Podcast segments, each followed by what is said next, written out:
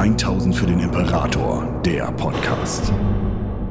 In Kooperation mit Kraken Wargames. Hallo und herzlich willkommen bei 1000 für den Imperator.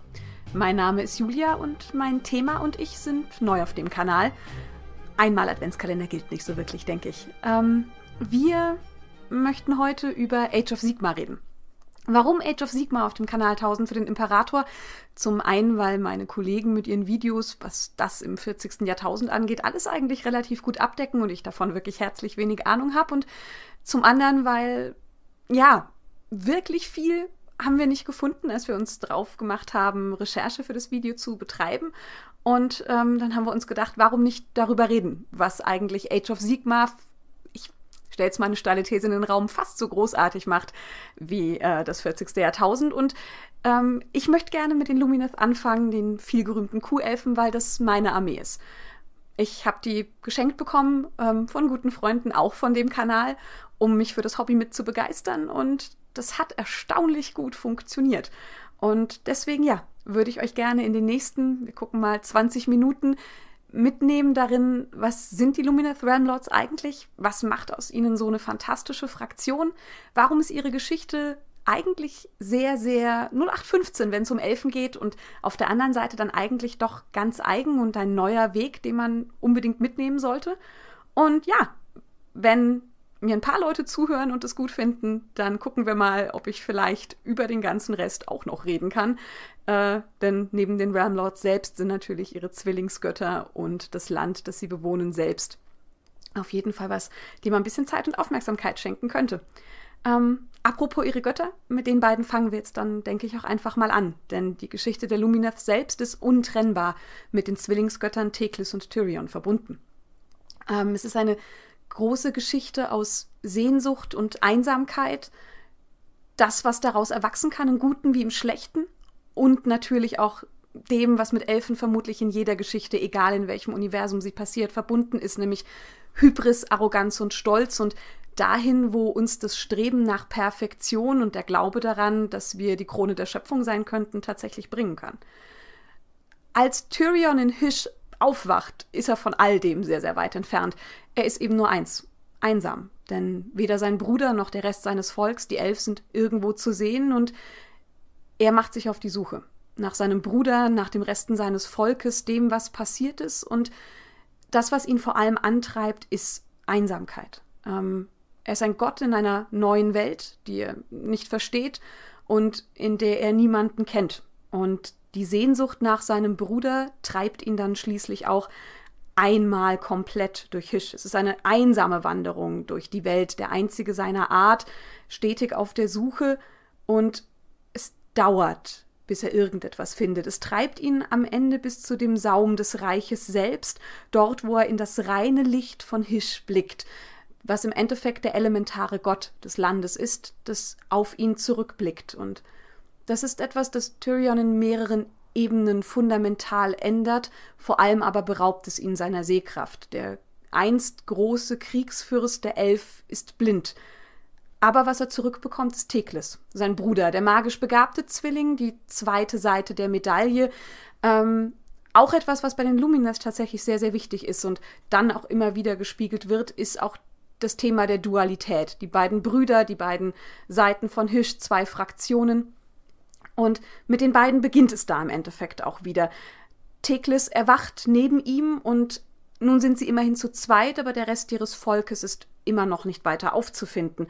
Und sie machen sich nachvollziehbarerweise auf die gemeinsame Suche nach ihren Verwandten, weil wenn die beiden irgendetwas nicht können und das geben sie später an ihre Kinder und ihr Volk weiter, ist Aufgeben ganz offensichtlich.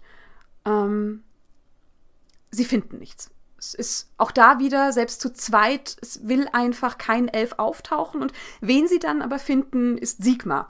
Und in Sigma entdecken sie zunächst eine verwandte Seele, jemanden, der sich anfühlt wie das alte Leben, das die beiden kannten. Ähm, und sie schließen sich zusammen. Und es ist der Beginn eines Plans, den sie weitertreiben werden.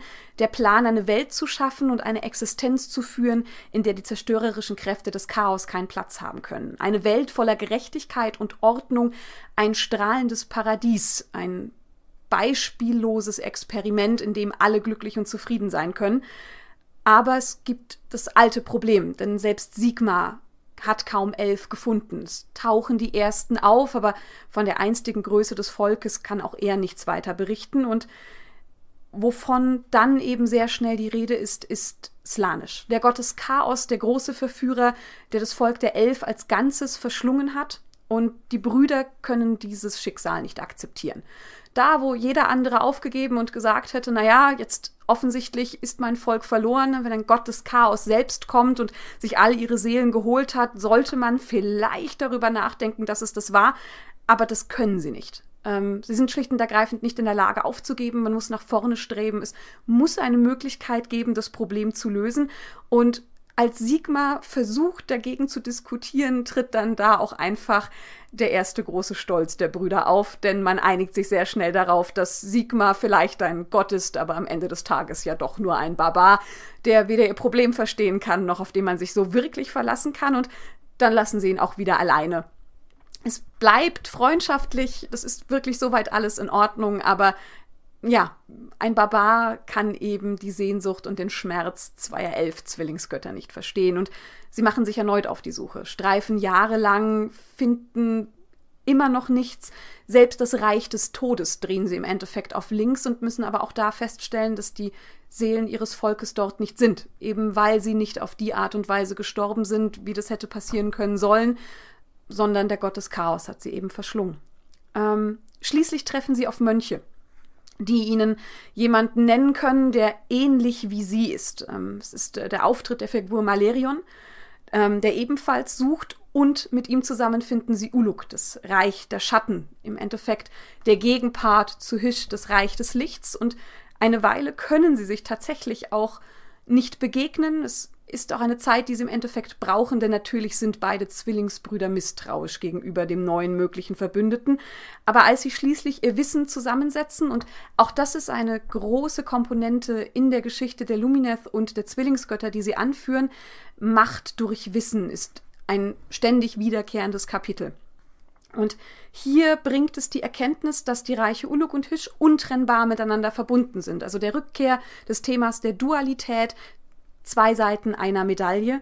Und es gibt das Halbschattenunterreich, das verborgene Zwielicht, in dem sie schließlich aufeinandertreffen, ihre Zusammenarbeit planen und dort das ähm, in die Tat umsetzen möchten, was zu einer der Großtaten der Elf in diesem Zeitalter wird, nämlich die Gefangenschaft von Slanisch.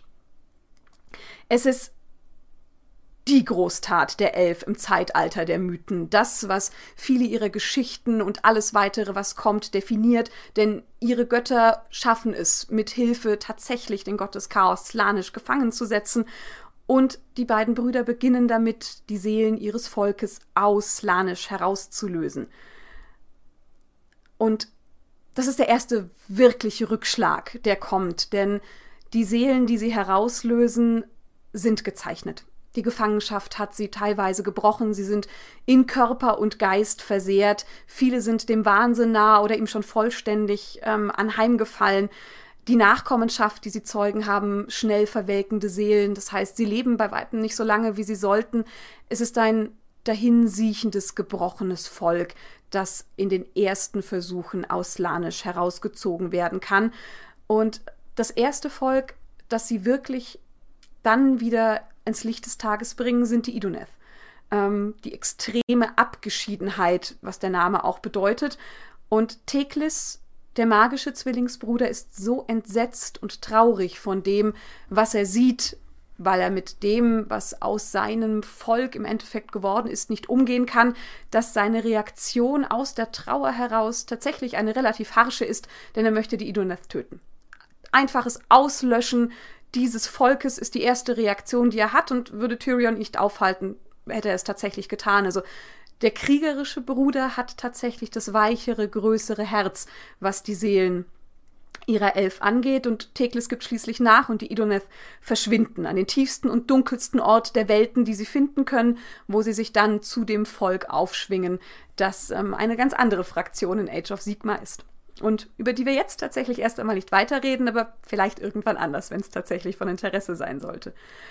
Ähm, die Brüder verbessern ihre Fähigkeiten darin, aus dem Gott Seelen zu reißen Und das, was sie zutage fördern, wird besser. Es sind zwar durchaus immer noch monströse Einzelheiten mit dabei, die dann da tatsächlich gefunden werden können, aber sie schaffen es tatsächlich am Ende solche herauszubringen, die das sind, nach was sie gesucht haben, die schönen, starken Vertreter ihres Volkes in Geist, Körper und Seele, einzigartig, strahlend und leuchtend Perfektion, wenn man so sagen möchte. Und die besten von allen sind die Lumineth. Nur ist das tatsächlich die erste Version, was man an der Stelle tatsächlich schon sagen muss, ähm, die hier aus dem Ganzen geschaffen wird, die jetzt in den nächsten Jahren, die sie auf dieser Welt haben, eine Metamorphose durchlaufen werden, die sie eben aus meiner Sicht von den normalen Elfen sehr abhebt. Denn das, was jetzt erst einmal passiert, ist eigentlich die übliche High-Fantasy-Elfengeschichte. Ähm, alles ist gut. Sie haben ihr Volk, Teklis und Tyrion sind zufrieden. Die Sehnsucht und Einsamkeit hat tatsächlich das erste Mal nach Jahren ein Ende. Sie haben ihre Kinder zurückbekommen, wenn man das so sagen möchte. Und die ganze Kultur der Lumineth wird auf einem großen Punkt erst einmal aufgebaut, nämlich dem der Verbesserung. Ähm, es wird immer nach Optimierung gestrebt. Man gründet neun große Nationen in Hisch, eine pro Paradies, also pro Abschnitt des Landes, das man hat. Eines wird davon ausgelassen von den zehn Paradiesen, denn in dem werden alle wahnsinnig. Also entscheidet man sich dagegen, dort ein Volk anzusiedeln. Und im Endeffekt kann man die Lumineth wie ähm, eine Renaissance der Elf, der Alten, die man kannte, betrachten. Die Zwillinge sind so glücklich, dass sie das tun, was alle Eltern tun, die endlich ihre Kinder zurückhaben. Sie wenden den Blick ab von der Schwäche, die in ihrem eigenen Volk ist. Denn wenig überraschend wächst in der Seele der Lumineth etwas heran oder ist vermutlich auch von Anfang an in ihnen zu finden, das zu einem großen Problem werden wird, Arroganz und Hybris. Der Gedanke von Elf, besser und größer zu sein als alle anderen, die die Erde neben ihnen betreten, ist eben auch dort da. Aber ja, nachvollziehbarerweise, denke ich, wenden Sie den Blick ab, denn ich denke, wenn man so lange sehnsuchtsvoll danach gesucht hat, diejenigen wiederzubekommen, die einem untertan sind, die man vermisst und für die man sich vor allem auch verantwortlich fühlt und dann der große Plan endlich geklappt hat, ist das nicht wirklich der Moment, in dem man auf sein Volk guckt und sich denkt, oh, das ist aber schlecht gelaufen und vielleicht sollten wir mal mit ihnen darüber reden, dass sie sich ein bisschen zusammenreißen sollten und sich nicht für die Krone der Schöpfung halten. Wer macht das? Ich glaube eben, es ist ein nachvollziehbarer Fehler, aber einer, für den das ganze Volk teuer bezahlen wird.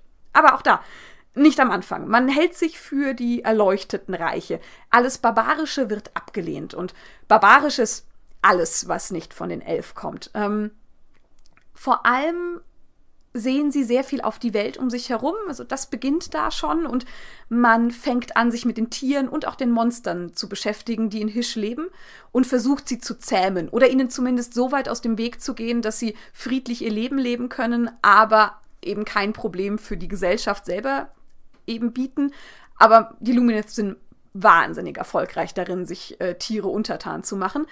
Und die Tiere, mit denen man nicht klarkommt oder die Monster, die tatsächlich ein Problem oder gefährlich sind, die treibt man aus Hüsch einfach heraus in die anderen, barbarischeren Reiche, die sich dann damit herumschlagen können, weil, naja, ne, Barbaren gehören eben zu Barbaren und so sortieren sie schon relativ hart aus, wer bei ihnen bleiben darf oder nicht. Es ist im Endeffekt schon eine ein Anpassungszwang, wenn man so sagen möchte, denn entweder passt man in das Reich der Lumineth, stört sie in ihrem Reich nicht, oder man wird ausgewiesen, um den Frieden der Elf nicht zu stören. Neben der Verbesserung ist das zweite Leitmotiv Kultur und Wissenschaft. Man reist, um seinen Horizont zu erweitern. Ähm, und das ist für die Elf natürlich relativ einfach, denn sie lernen sehr, sehr einfach und sehr schnell. Selbst in den kleinsten Dingen ist es für sie mühelos möglich, Meisterschaft zu erreichen. Und sie feuern sich auch gegenseitig dazu an. Größer, schneller, besser. Warum irgendwo stoppen, wenn man am nächsten Tag die bessere Version seiner selbst werden kann? Ästhetik ist ein großes weiteres Element. Die Bauten, die sie machen, folgen alle einem gewissen Bild und vor allem auch da strebt alles nach oben. Große, schlanke Turmbauten, alles strahlend hell und weiß im Paradies der Elf.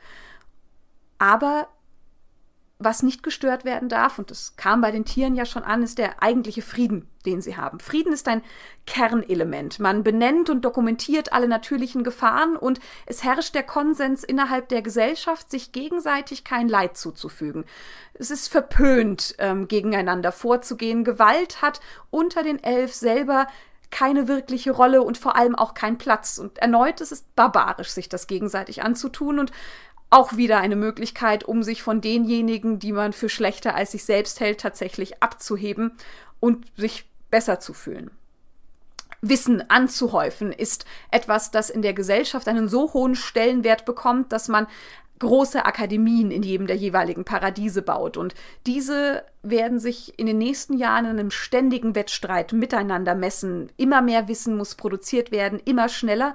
Und schließlich wird die sogenannte Teklische Leiter entwickelt, auch unter äh, der Aufsicht und der Freude tatsächlich von Teklis, der sich natürlich ähm, darin wiederfinden kann, dass seine Kinder nach mehr Wissen, insbesondere im Bereich der Magie, streben, ist es doch etwas, das ihm selbst wichtig ist und das er natürlich ab dem Zeitpunkt auch sehr, sehr stark fördert. Die Teklische Leiter besteht aus mehreren Sprossen, die durch Prüfungen erreicht werden können. Der Geist aber auch der Wille der Einzelnen wird diesen Wissensprüfungen unterworfen. Man kann da durchaus wahnsinnig werden. Also nicht jeder schafft das. Und diejenigen, die versagen, naja, sind Opfer, die man irgendwie bereit ist zu bringen. Schließlich muss jeder selbst wissen, ob er sich die ganze Sache antun möchte oder nicht. Aber es ist einfach derart prestigeträchtig, dass vermutlich die meisten gar nicht drüber nachdenken, dass man scheitern könnte und wahrscheinlich auch einfach die Idee des Scheitern-Könnens so sehr gegen die Arroganz der Elf und die eigene Hybris, dass man der Beste der Besten ist, ankämpft und dann vermutlich auch einfach ständig verlieren muss. Das Ganze ist tatsächlich schlussendlich so wichtig in der Gesellschaft, dass jemand, der auf der täglichen Leiter hochsteht, außerhalb der Gesellschaft agieren kann und akzeptiert wird. Das heißt, würde ein Bettler aus dem unteren Teil der Lumineth einen hohen Rang innerhalb der täglichen Leiter einnehmen, könnte er sich mit seiner Weisheit gegen einen König oder einen Magistrat durchsetzen. Ähm, es wird im Endeffekt eine zweite Gesellschaftsstruktur, die wirklich nur anhand des Wissens, das man erworben hat, äh, gemessen wird, neben der eigentlichen Herrschaftsstruktur, die die Lumineth aufweisen, ähm, einmal eingeführt. Ähm, die höchste Sprosse, so sagt man, führt dazu, dass man selbst derart erleuchtet ist, dass man himmlisch wird. Und zu dem Zeitpunkt, zu dem sich die Lumineth in diesem Bereich auf dem höchsten Punkt befinden, hat nicht einmal Teklis selbst die höchste Sprosse erklommen. Und vermutlich hatten all diese Dinge schon genug Möglichkeiten, die Lumineth in ein wirklich schlimmes Ende zu führen, aber wir sind noch nicht damit fertig, dass diese Gesellschaft sich immer so weiter nach oben steigert, dass der Fall unvermeidlich tief wird. Es ist tatsächlich Teklis, der den Fall seiner eigenen Kinder und der seines Bruders noch einmal ein bisschen beschleunigt, indem er Ätherquarz entdeckt bis zu diesem Zeitpunkt ähm, gab es von der Magie von Hisch keine natürlichen Ablagerungen in der Welt. Es war im Endeffekt reines, pures Licht, Energie, nach der man greifen konnte, die man aber weder formen noch irgendwie einsperren konnte, mehr wie Energiestrahlen, nach denen man greift und sie nutzt. Und was Teklis schafft, ist daraus den sogenannten Ätherquarz zu formen, ein Mineral, das ab diesem Zeitpunkt tatsächlich auch handwerklich bearbeitet werden kann und an dem man dann auch ermessen kann, wie gut das eigene Handwerk ist. Äther absorbiert die Macht und Leuchtkraft aus der Welt und man kann sie ab dem Zeitpunkt auch nutzen. Und die Elf ziehen eben genau diese Macht und Leuchtkraft erneut aus dem Ätherquarz heraus, um an ganzheitliche Erleuchtung zu kommen. Ätherquarz muss man sich vorstellen wie ein Antrieb für den kompletten Organismus. Krieger werden stärker, Magier werden begabter, die Weisen werden klüger. Ätherquarz führt dazu, dass der Drang nach Verbesserung der Elf endlich etwas gefunden hat, mit dem sie das Ganze noch schneller antreiben können. Man muss sich das im Endeffekt wie einen Goldrausch vorstellen, der ab diesem Zeitpunkt einsetzt. Das Problem ist, ähm, dass auch hier die Dualität von Hisch natürlich wieder ihr Haupt hebt und nichts aus der Welt genommen, kann, genommen werden kann, ohne irgendetwas dazuzugeben. Das heißt, der Ätherquarz nimmt etwas zurück. Mit jedem Leuchten, das sie ihm entnehmen, zieht er die Emotionen des Trägers, der sie hat, aus ihm heraus und diese werden abgespeichert. Das heißt, ist der Ätherquarz, den man hat, dann irgendwann einmal verbraucht, hat man einen Stein, der voll mit den Emotionen des Trägers ist, der ihn zu diesem Zeitpunkt genutzt hat. Es ist im Endeffekt Müll, den sie dann produziert haben aus ihrer Sicht und ist er verbraucht und randvoll, packen sie ihn in die Schluchtstadt Katazia und dort bleibt er erst einmal. Kein Problem, nicht wahr? Naja. Und erneut ist eigentlich alles gut bei den Lumineth. Die ganze Gesellschaft ist glücklich, man hat etwas gefunden, mit dem man das, was man unbedingt erreichen möchte, arbeiten kann. Die Zwillingsgötter sind zufrieden. Es hätte alles so schön sein können, wenn dann nicht der Moment kam, in dem die Gesellschaft kippte aus dem freundschaftlichen Wettbewerb, der bis jetzt zwischen den Akademien geherrscht hatte, und eigentlich dem Konsens, dass man sich selbst keinen Schaden zufügt, wird tatsächlich Kampf. Ätherquarz ist eine begehrte Ressource und im Kampf darum ist alles erlaubt. Auch im Kampf darum, größer zu werden, ist auf einmal alles erlaubt und es beginnt eine langsame Pervertierung der Elf. Sie versuchen sich dem natürlich noch entgegenzusetzen. Ähm, wissen aber gar nicht genau, wogegen sie ankämpfen, sondern für sie ist es eigentlich der nächste logische Schritt, nämlich die Flucht vor irdischen Bedürfnissen. Schlaf, Essen, Schmerzen, all das hält einem im Endeffekt ja davon ab, sich damit zu beschäftigen, was man als nächstes meistern könnte. Wenn ich ein Drittel meines Tages verschlafe, sind das acht Stunden, die ich damit hätte verbringen können, der Beste im Steinmetzbereich zu werden oder der größte Magier oder die nächste Sprosse der täglichen Leiter zu erklimmen. Und so versuchen sie tatsächlich ihre Körper und ihre Bedürfnisse immer weiter hinter sich zu stellen und alles, was sie aufhalten könnte, wie Schlaf oder die Notwendigkeit zu essen, sind mit einem Mal keine natürlichen Teile ihres Lebens mehr, sondern es wird als primitive Angewohnheit betrachtet, die man abstreifen und hinter sich lassen müsste. Das heißt, in ihrem Streben nach Perfektion lassen die Elf eigentlich auch das hinter sich, was sie, na, menschlich macht. Das ist jetzt natürlich ein blödes Wort, um es mit elf irgendwie zu vergleichen, aber all das, was im Endeffekt eine Person ausmacht, das, was den Charakter irgendwie formt und dem Leben Takt gibt, versucht man einfach zu ignorieren. Und darunter fallen tatsächlich auch Emotionen, die irgendwie anstrengend wären. Denn wenn ich Zeit damit verbringe, irgendwie, ja, ne, Rache zu planen oder sonst irgendwas, ist es ja auch wieder Zeit, die ich mit irgendwas anderem, Wichtigerem hätte verbringen können, etwas, das mich erleuchten könnte. Und auch da wird einfach immer weiter, immer mehr verdrängt und sie verleugnen im Endeffekt das, was jedes Lebewesen ausmacht, um weiterkommen zu können. Der Arroganz und ähm, der Stolz der Elf liegt jetzt mittlerweile offen zutage. Man geht in mehr oder weniger offene Rivalitäten, man stichelt in den jeweiligen Räten. Ähm, manche sehr, sehr offen, manche machen das subtiler, indem sie versuchen, die weißeste Robe zu haben, den höchsten Turm, die perfektesten Zauber, den schönsten Ätherquarz. Man versucht einfach auch da der Beste zu sein, aber es hat eben nichts mehr damit zu tun, dass es das eigene Volk nach vorne bringt, sondern jetzt geht es mittlerweile einfach um persönliche Vorteile. Ähm, und auch die Forschung selbst hat keine Grenzen mehr. Alles muss größer, besser und schneller werden und man testet einfach aus, was man kann. Und dass das keine gute Idee ist, sollten wir aus der eigenen menschlichen Geschichte ja bereits wissen, aber es ist den Elf egal, denn sie vertrauen darauf, dass sie sich im Griff haben. Ne? Das ist, man wird schon nichts bauen, was man dann tatsächlich einsetzt, um sich selbst zu zerstören. Und jedes Mal, wenn sie eine dieser Waffen erschaffen, die für sich alleine vermutlich schon genug wäre, um große Teile von Hisch auszulöschen, gibt man eben einen Handschlag und beruft sich darauf, dass man sich ja gegenseitig niemals angreifen würde und dass das hier alles nur irgendwelche Gedankenspiele sind. Und unter dieser Prämisse und der großen Selbstlüge, die die Lumineth mittlerweile für sich aufgebaut haben, baut man tatsächlich Waffen, die in der Lage wären, die Realität selbst einzureißen.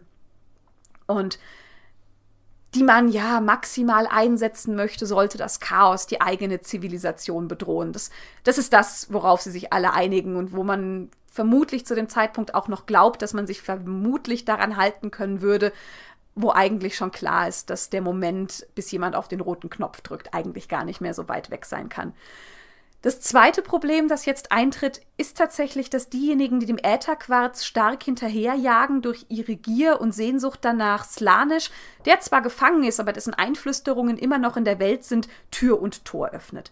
Es beginnen Einflüsterungen in die Elf einzusickern. Ihr Geist öffnet sich immer mehr diesen dunklen Sachen und die Pervertierung und Verderbtheit, in die sie sich langsam aber sicher hineinarbeiten, wächst dadurch natürlich nur noch. Konflikte werden intensiver. Ich meine, es ist nachvollziehbar, wenn man eine Stimme im Hinterkopf hat, die einem stetig einflüstert, dass derjenige, vor dem man steht, schlechter ist als man selbst oder etwas bekommen hat, was man eigentlich selbst verdient und dass man sich selbst doch auch noch viel größere Dinge zugestehen sollte, dann hört man natürlich irgendwann drauf, vor allem wenn es die ganze Zeit und ausgefühlt der eigenen Seele zu kommen scheint. Und es beginnt das, was dann jede Gesellschaft zersetzt. Verleumdung wird laut. Man versucht seine Rivalen dadurch loszuwerden, indem man behauptet, sie würden dämonische Forschung betreiben oder dämonischen Einflüsterungen erliegen. Denn das ist das, wovor die Elf immer noch wahnsinnige Angst haben.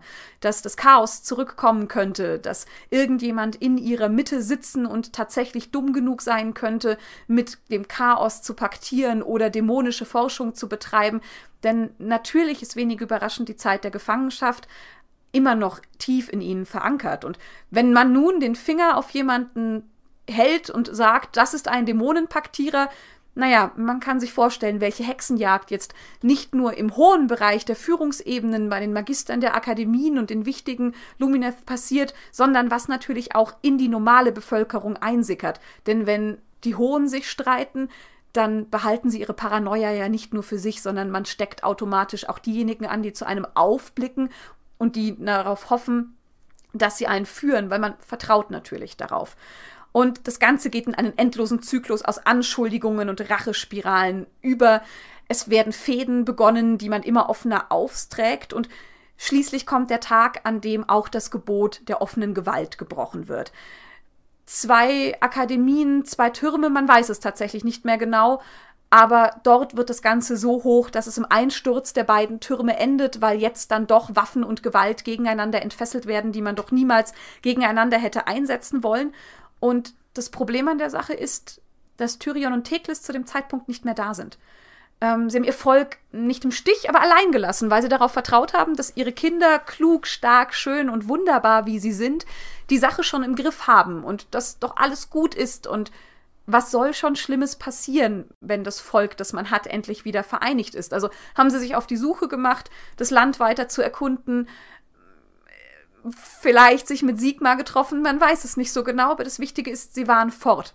Ob sie es tatsächlich zu dem Zeitpunkt noch hätten aufhalten können, ob sie ihr Volk überhaupt hätten aufhalten können, ist die spannende Frage an der Stelle, denn es bleibt dabei, wenn man sich derart in sich selbst hineinsteigert und die eigene Arroganz und Hybris verhindert, dass man erkennt, welche Fehler man macht, braucht es vermutlich das, was den Lumineth in den folgenden Monaten passiert, um das zu werden, was die eigenen Götter in einem gesehen haben. Und das ist tatsächlich auch der Punkt, den ich an dieser Elf-Geschichte so wahnsinnig gerne mag, denn zumindest das meiste, was ich aus dem High-Fantasy-Bereich kenne, ist, die Elfen sind wundervoll. Und natürlich tun sie Dinge, die irgendwie Probleme hätten bereiten können, aber die wirkliche Konsequenz kommt sehr, sehr selten. Ich lasse mich da gerne eines Besseren belehren, aber das war für mich einfach der Moment, in dem ich eigentlich dann in die Geschichte wahnsinnig investiert war, weil bis zu diesem Zeitpunkt war es, naja, das typische 0815 Elfenvolk. Aber zu sehen, wie sie sich selbst zerstören und man eigentlich nur zugucken konnte, wie sie unvermeidlich auf den Punkt kommen, der jetzt folgt. Und das auch noch angetrieben von ihren eigenen Göttern, die in ihrer Liebe und Zugewandtheit einfach faktisch nicht in der Lage waren, die Fehler ihres Volkes zu sehen, ist dann eigentlich doch sehr, sehr spannend. Ähm, denn jetzt ist die Spirale der Gewalt unaufhaltsam und sie schraubt sich immer weiter nach oben. Ähm, die Paranoia und die Dämonenanschuldigungen sind völlig, völlig ohne Grenzen mittlerweile. Und jetzt gehen die ersten elf Provinzen tatsächlich in den aktiven Kriegszustand gegeneinander über. Es folgt die vollständige Eskalation. Die Zauber, die man niemals gegen jemanden hätte entfesseln sollen, die Rituale, die eigentlich nur Gedankenspiele waren, was wäre, wenn, was könnte man machen, treten auf einmal in die Realität. Man setzt sie ein. Man glaubt, dass es notwendig und wichtig ist und auch all die unterdrückten Emotionen, all das, was man bis jetzt zur Seite geschoben hat, weil es keinen Platz hatte, weil man dem nicht genug Raum geben konnte, weil es primitiv und nutzlos war, fordert jetzt seinen Tribut, möchte Aufmerksamkeit von den einzelnen Individuen und sie geben sich der Sache völlig hin. Das bis jetzt so beherrschte, erleuchtete Volk fällt in einen absoluten Kreis der Selbstzerstörung. Und es kommt zu einem magischen Kataklysmus, dem sogenannten Turmsturz, der im dunkelsten Kapitel dieser Geschichte, dem, in dem im Endeffekt ein ganzes Volk stürzt. Denn natürlich setzen sie die Waffen ein, die den Schleier der Realität zerreißen können. Hisch als Land brennt.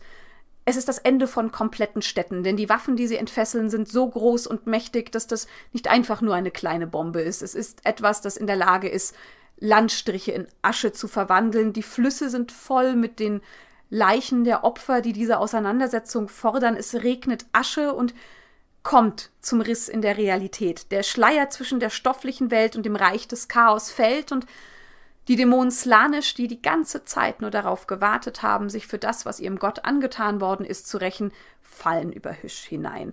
Sie sind geboren aus der Essenz der Elf selbst, der Selbstverleugnung, den unterdrückten Gefühlen und all dem, was sie sich selbst angetan haben.